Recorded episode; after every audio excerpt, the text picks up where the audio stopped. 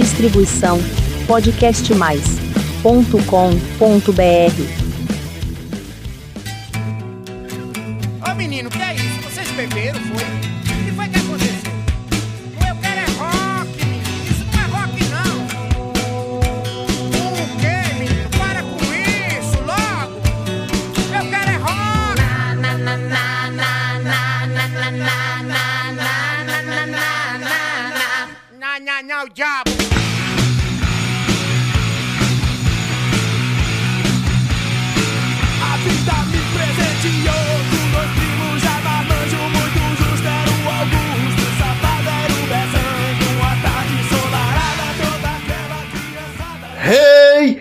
Começando aqui mais um episódio da Pedro Aqui Preso, 63 Ó, falei de primeira agora, hein?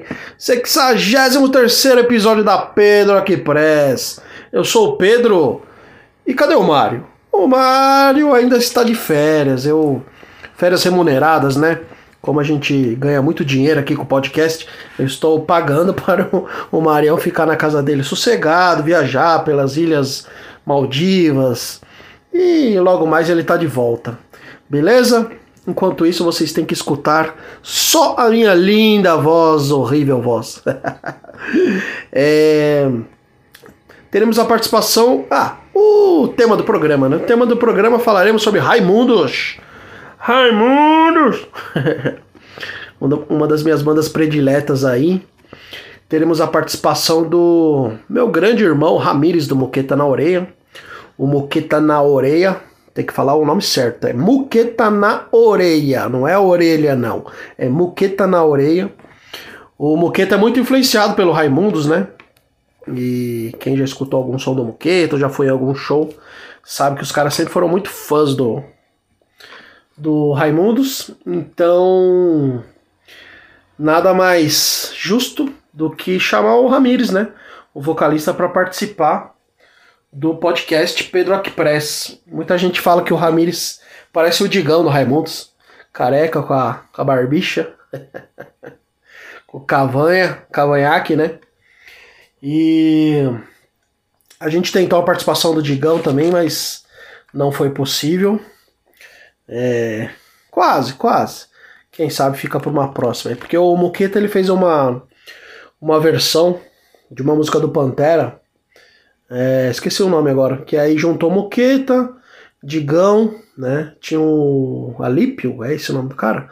Alípio e o Thor do, do Malta, né? E ficou bem legal essa versão aí. Tá no YouTube, procurem lá. Moqueta na orelha fazendo Pantera. Daqui a pouco eu lembro o nome da música aqui. E, bom, antes de mais nada, se inscrevam no canal podcastmais.com.br barra Pedro Aqupress. É, estamos em todas as plataformas digitais, mas sempre venho aqui para o Podcast Mais, plataforma do Podcast Mais, né? Aqui tem, existem vários outros é, podcasts bem legais. Inclusive tem o Perfeitos Ferrados, que eu faço com a minha namorada Fran. Também, né? Não é, não é fácil não ter dois podcasts, né? A gente quebra a cara aqui, mas. Importante é que estamos ricos, então isso compensa. Se você quiser também aí contribuir, ajudar os podcasters com qualquer quantia, o meu Pix é 323 566 93882. Repito, 323 566 93882. Qualquer quantia aí tá valendo pra gente pra ajudar aqui nós. Alright? Beleza. Bom, é, vamos começar falando dos aniversariantes da semana. A gente sempre fala dos músicos aniversariantes. Muito bem, muito bem. Dia 14 de janeiro de 1969, nasceu o Dave Grohl. Porra, puta batera do Nirvana. E depois o cara montou o Foo Fighters, né? E tem aquela outra banda também que chama Ten Crooked Vultures, com o Joe Paul Jones, do Led Zeppelin, e com o Josh Homme, do Queens of Stone Age, do Kyles, né? David Grohl, cara... Falam que é um dos caras mais bacanas aí do rock and roll, né? Tá sempre alegre, sempre feliz da vida. Apesar de ter sofrido um, sofrido um grande trauma quando perdeu seu amigo Kurt Cobain, né? Não é fácil, não é fácil. Ele Eu tenho uma biografia dele que ele fala, né? Quando o Kurt morreu. Ah, o mundo dele acabou, né? A vida dele acabou, assim. Ele achava que ele não ia fazer mais nada da vida e. Foram cinco minutos mais difíceis da vida dele, mas. O rock and roll tava no sangue e ele montou o Foo Fighters. Pra mim, o Foo Fighters, os dois primeiros discos são excelentes, assim. O primeiro disco é bem porrada mesmo, bem Nirvana, né? Acho que chama Foo Fighters mesmo. O segundo é o The Color and the Shape, que também pra mim é uma obra-prima. É isso aí. Chega de falar de Dave Grohl. Próximo aniversariante, também dia 14 de janeiro, só que de 1967, o Zack Wild, do Black Label Society. Ele tocou com Ozzy, né? Durante muito tempo. E depois que ele montou o Black Label Society. Por sinal, assisti esses dois shows no Parque Antártica. Porra, agora o ano vocês vão me pegar, hein? 2005, talvez? Pode ser. Com meu amigo Rodrigo Noé, com meu outro amigo Israel. Sumiu esse Israel, hein? Ele era de Serra Negra. Até porque eu morei lá em Serra Negra. Ah, não, então tá- deve ter sido 2008, então. Porque eu trabalhava no jornal lá em Serra Negra. Então acho que foi em 2008. No antigo Palestra Itália. E tocou Black Label Society, Ecorne e Ozzy Osbourne, né? E o Black Label tocou com as duas bandas. Tocou com a banda dele, o Black Label, que até ele fez sangrar, a mão dele começou a sangrar assim tal, cortou a mão, sei lá. E aí depois ele tocou com o Ozzy Osbourne, né? Foi um grande, grande festival. Muito grandes shows, né? Dia 18 de janeiro de 1971, o Jonathan Davis, olha a coincidência, vocalista do Korn. Falando em Korn, o show do Korn foi muito bom também nesse dia, em 2008, no Palestra Itália. Eu lembro que eu tava meio. Eu tava achando a galera muito. Muito devagar, assim e tal. Que o Korn, né, que abriu. Ou será que foi primeiro o Black Label? Não, acho que foi o primeiro, foi o Korn. E aí eu meio que fiquei puta, assim, comecei a empurrar, empurrar todo mundo, assim. vamos agitar, meu, vamos agitar tal. Eu tava com meu, meu amigo Rodrigo, que eu já falei, Rodrigo Noé, que já participou aqui algumas vezes. Rodrigo Kilmister, um grande entendedor de rock and roll metal. Tava com meu primo também, é marido da minha madrinha, o Kaká, Carlos Eduardo Bianchini, que também já participou aqui do podcast. E aí os caras ficaram impressionados, assim, o Pedrão ficou louco, o Pedrão ficou louco. É, em show assim eu me transformo, né? Mais antigamente, né? Hoje em dia eu tô mais de boa, eu acho. Bom, dia 19 de janeiro de 1943, uma das maiores vocalistas de todos os tempos de rock, né? Janis Joplin. Essa era a fera.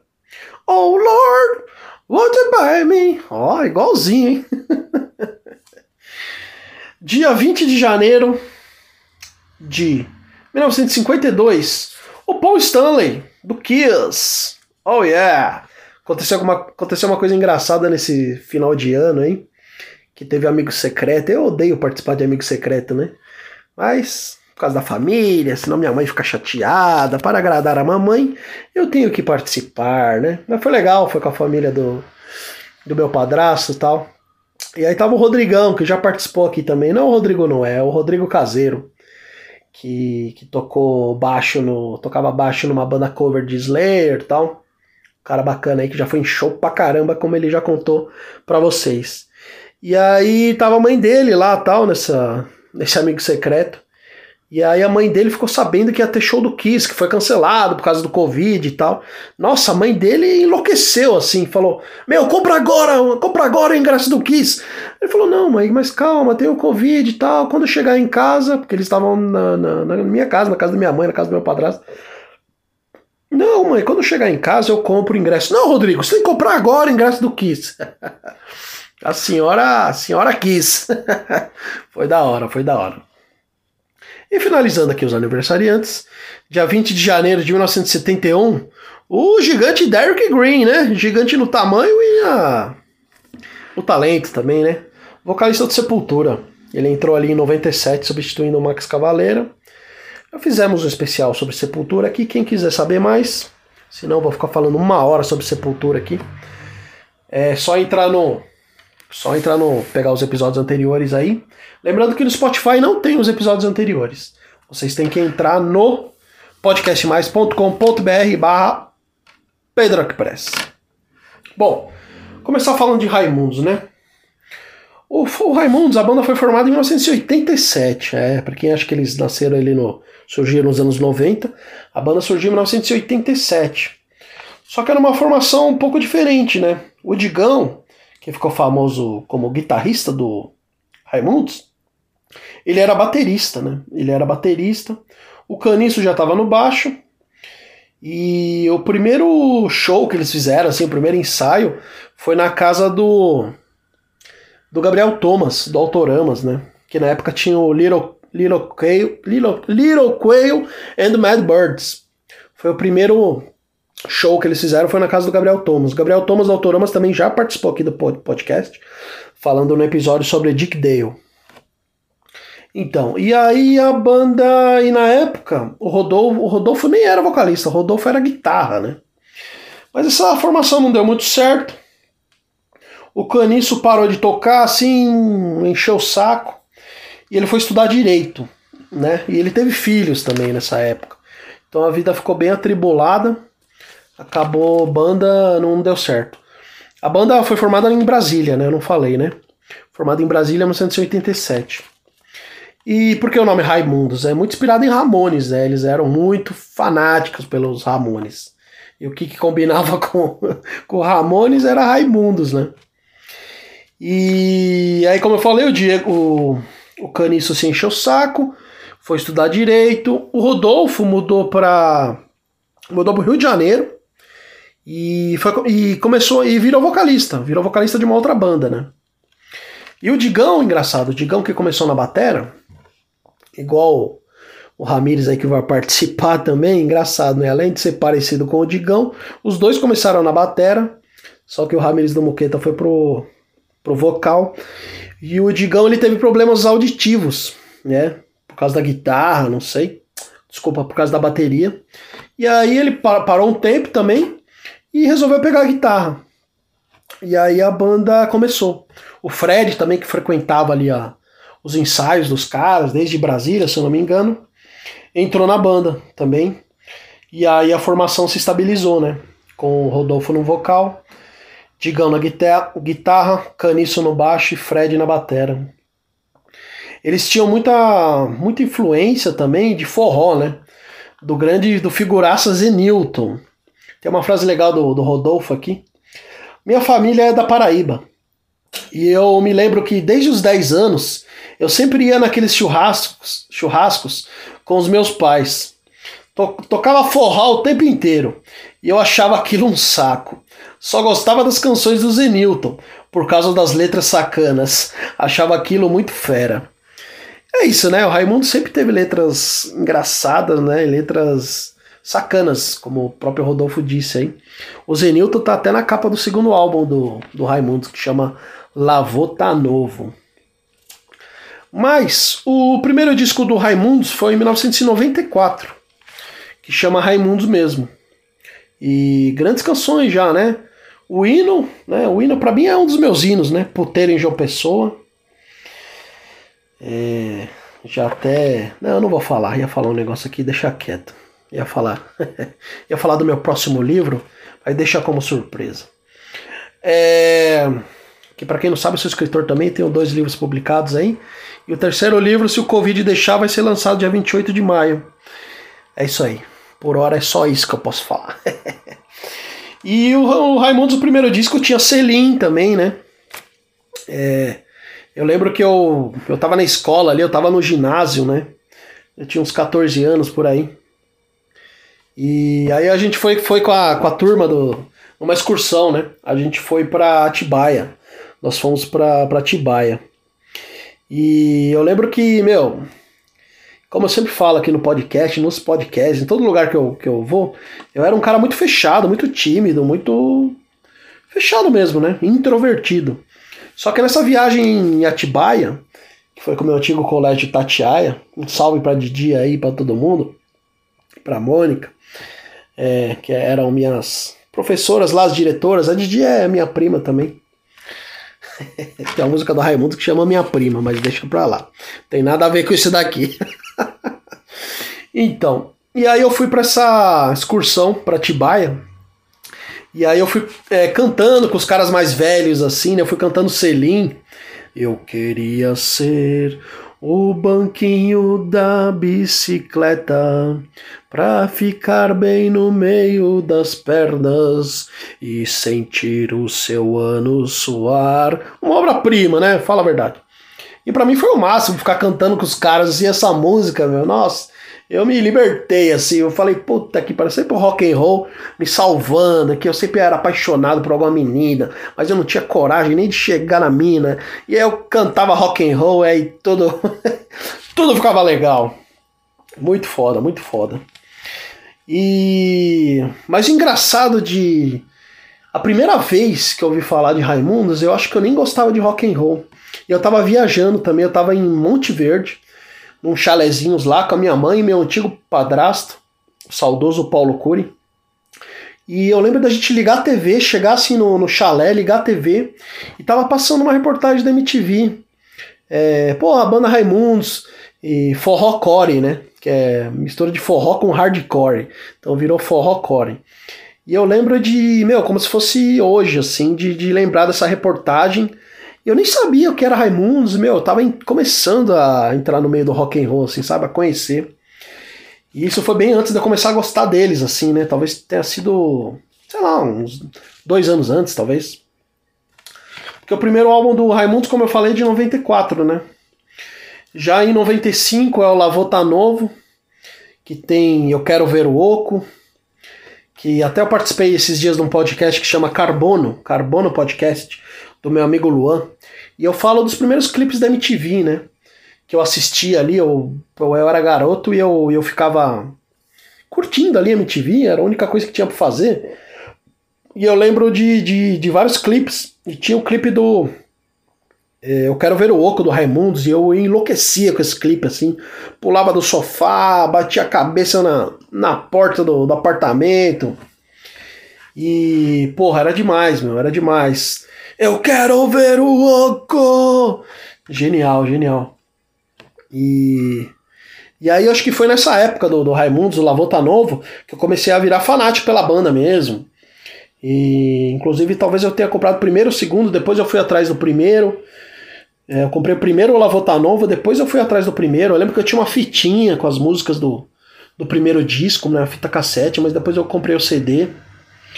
E muito foda. E o terceiro disco foi o Sexta Básica, de 1996. Aí eles pegaram algumas regravações, né? Músicas que ficaram tipo lado B, assim, de singles, né?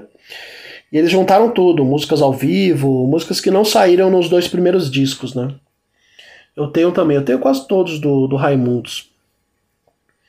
Já em 97 foi o álbum Lapadas do Povo, porque o Raimundo sempre foram criticados por causa das letras irreverentes, que era só putaria, né? Aí no Lapadas, Lapadas do Povo, 1997, eles tentaram fazer um álbum mais sério, assim. Tem ainda as letras escrachadas tal, mas algumas letras mais sérias, como tipo Andar na Pedra, que foi o primeiro single, né?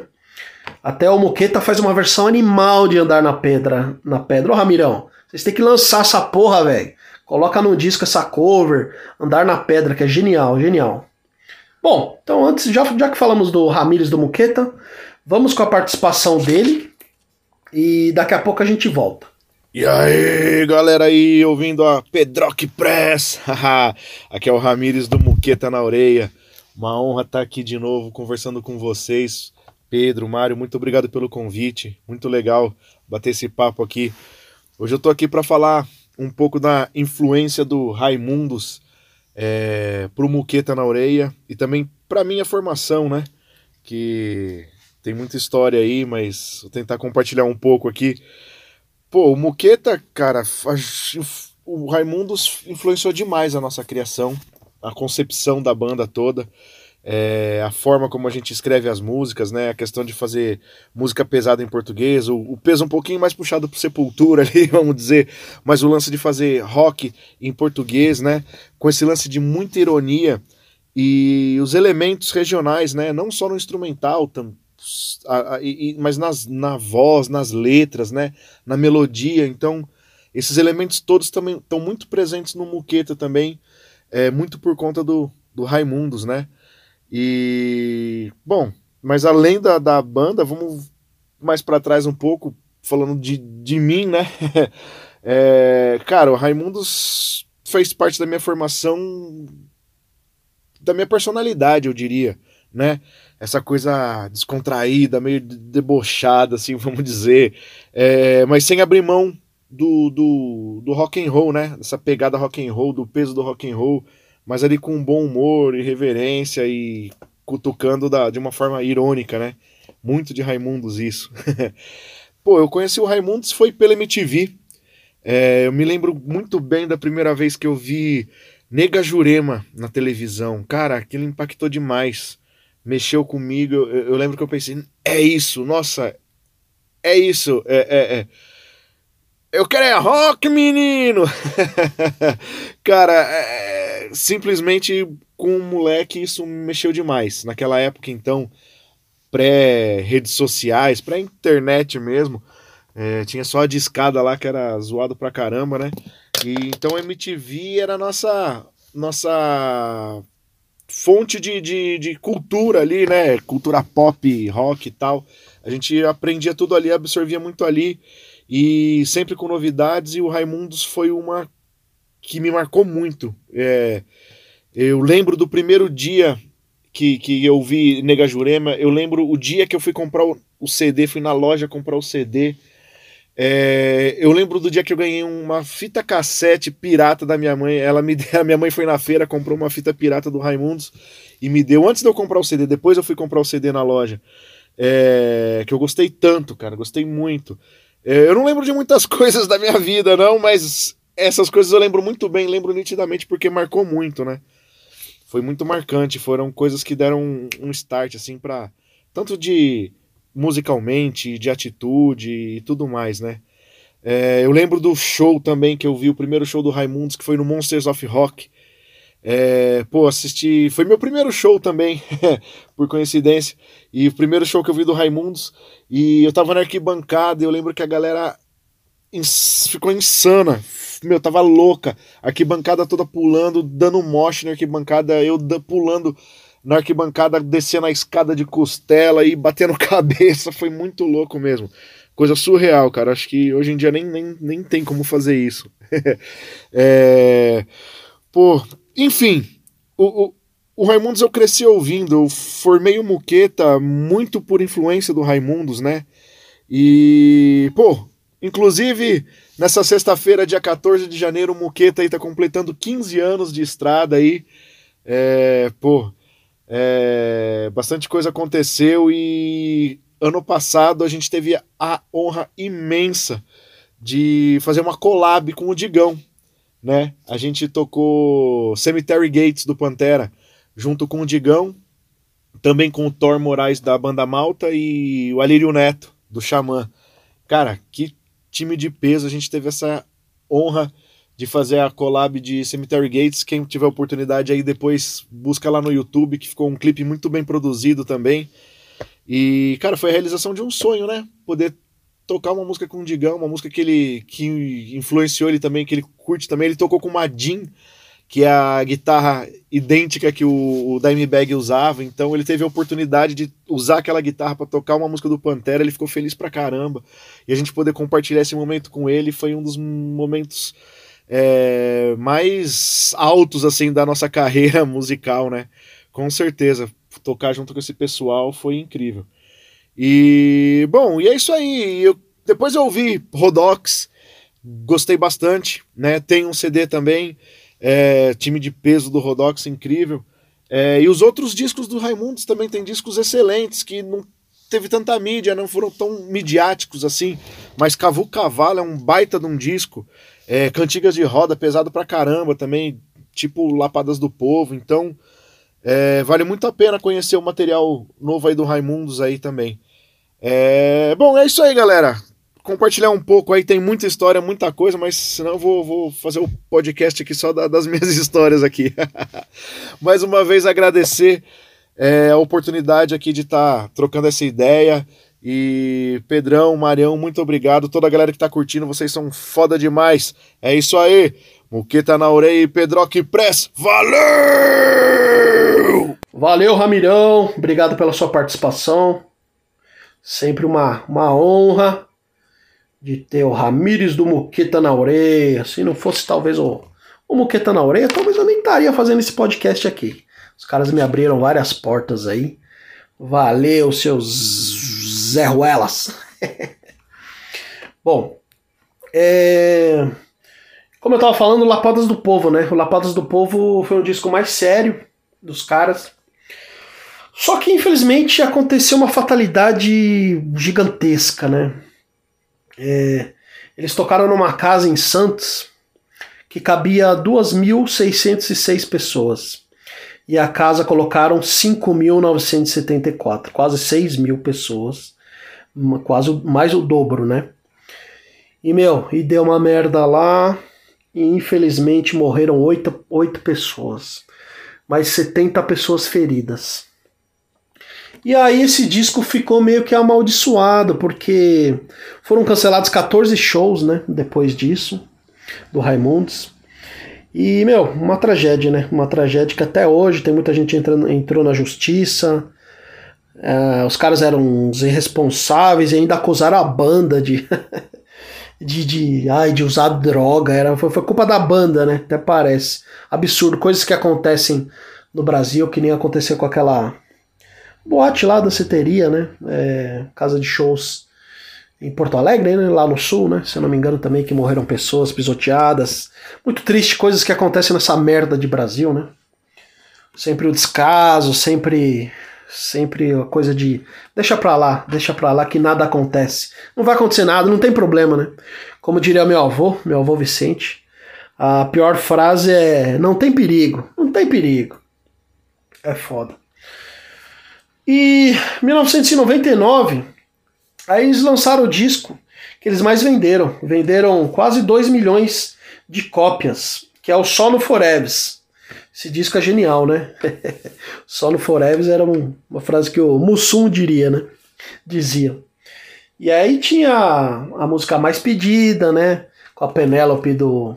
que hoje em dia tá no Autoramas. É, tinha é, Mulher de Fases, né? Que estourou no, no Brasil inteiro.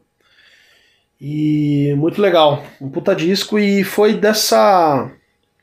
Não, não foi, não foi na turnê desse disco. Foi na turnê do disco ao vivo.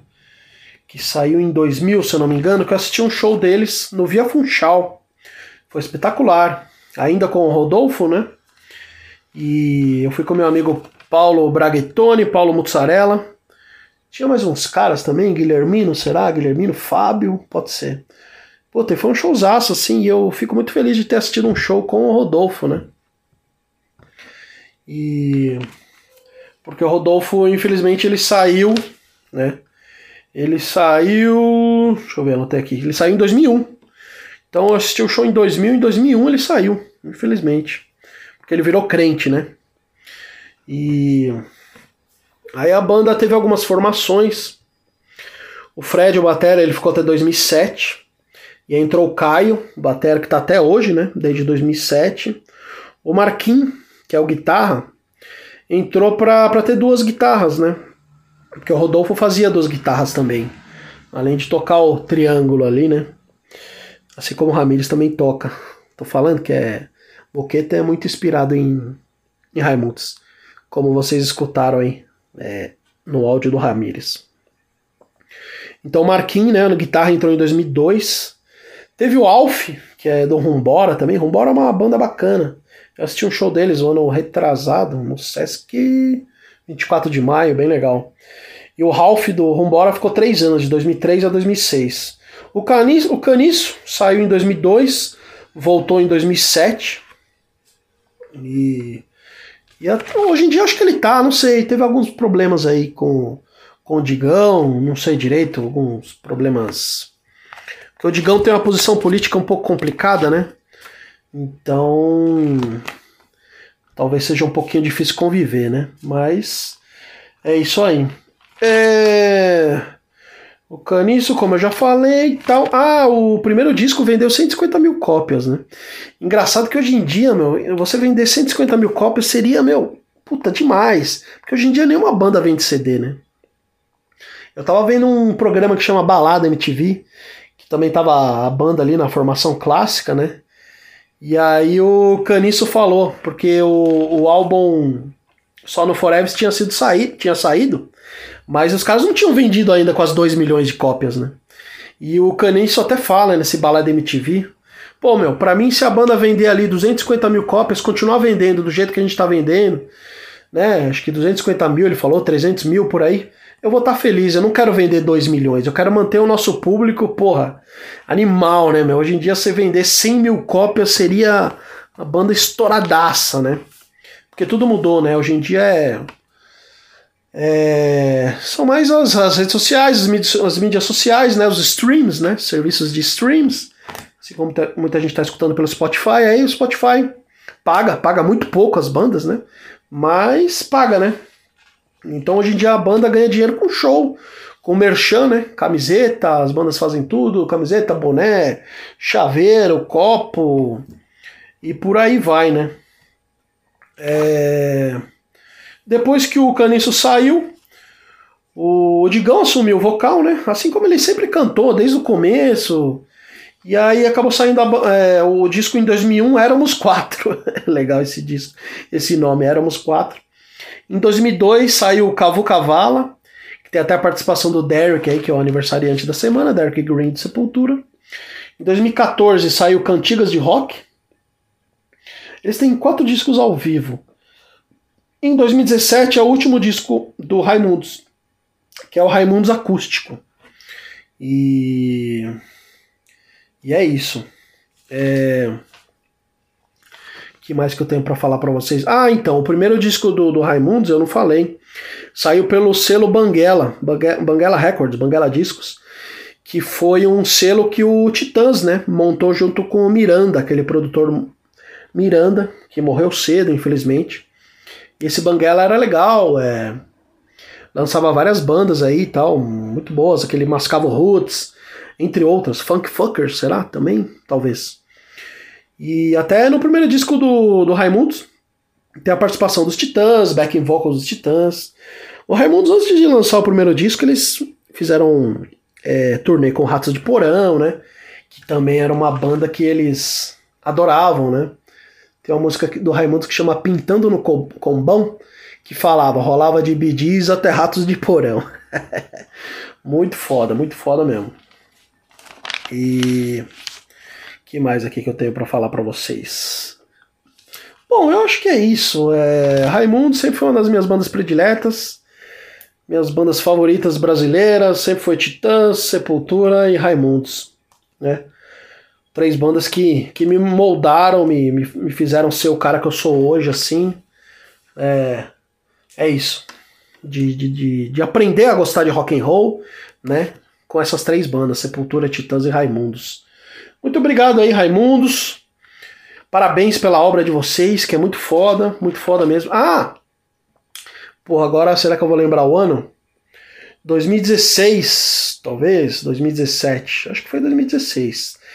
O Muqueta abriu pro Raimundos lá em Budas Artes. Até acho que talvez o, Ramires tenha falado aí no, no áudio. O Muqueta abriu pro Raimundos, foi muito legal o, o Muqueta tocar na, na cidade natal deles, né, em Budas Artes. E eu, pô, eu como eu trabalho com o Muqueta já há um tempão, sou assessor de imprensa, hold, faço um pouco de tudo. Eu assisti o show ali do palco ali do Raimundos. E foi legal pra caramba, assim, foi foi histórico, foi muito foda, muito muito legal mesmo. Muito bem. É isso aí. A minha dica da semana, eu quero deixar dois filmes, falar sobre dois filmes. Um chama Swan Song, O Canto do Cisne, que é com o grande ator Mahershala, Mahershala, o nome dele é meio complica- complicado, Mahershala Ali, sei lá, esqueci o sobrenome dele. Puta ator aí, que fez a série True Detective, fez aquele filme com o Viggo Mortensen também, que ele ganhou um Oscar. Esse cara já tem dois Oscars. Ganhou um Oscar com Moonlight, né? E é bacana a história do filme, chama O Canto do Cisne, em português. É um pai de família que está morrendo de câncer. E como a história se passa no futuro, ele consegue fazer um clone de si mesmo. com todas as características, todas as coisas subconscientes, todas as memórias, né? Filme muito bom aí. É, eu baixei esse filme e vai, vai concorrer a Oscar aí, tá muito legal. Eu assisti o um filme das irmãs Williams também, que chama King Richard, que era o nome do pai, né? O Richard Williams, pai das irmãs Williams de tênis. Muito bom o filme, o Will Smith faz o, o Richard Williams. Muito legal também, recomendo. Filmaço. Eu quero recomendar também um podcast que tem no UOL, que chama Sobre Meninos e Porcos, que fala sobre a trajetória da, da Mancha Verde. É um podcast belíssimo, assim, uma puta trabalho de pesquisa dos caras. Muito bom, excelente. E o podcast Carbono também, que eu participei aí. Muito legal. Acessem lá, acessem lá Carbono Podcast, que eu dei uma, uma bela entrevista. Foi muito legal, fiquei muito feliz de participar. E é isso aí. Por hoje é só. Próximo programa, episódio, ainda estou decidindo o que falarei. Talvez seja a banda que todo mundo gosta, menos eu. Citar e listar algumas bandas que, que todo mundo admira e. Só que eu não curto. Não sei se já fiz esse tema, não sei. A gente já tá no 63, né? É muito podcast, é muito, são muitos episódios. Mas isso aí, em busca do. Em busca é bom. Rumo ao centésimo, rumo, ao, rumo a Tóquio, já diria o Muqueta. Valeu, pessoal, valeu, Ramirão, valeu os ouvintes, todo mundo que chegou até aqui, se inscreva no canal, ajude aí o Eu Podcast, Pedro Press. Até a próxima. Valeu!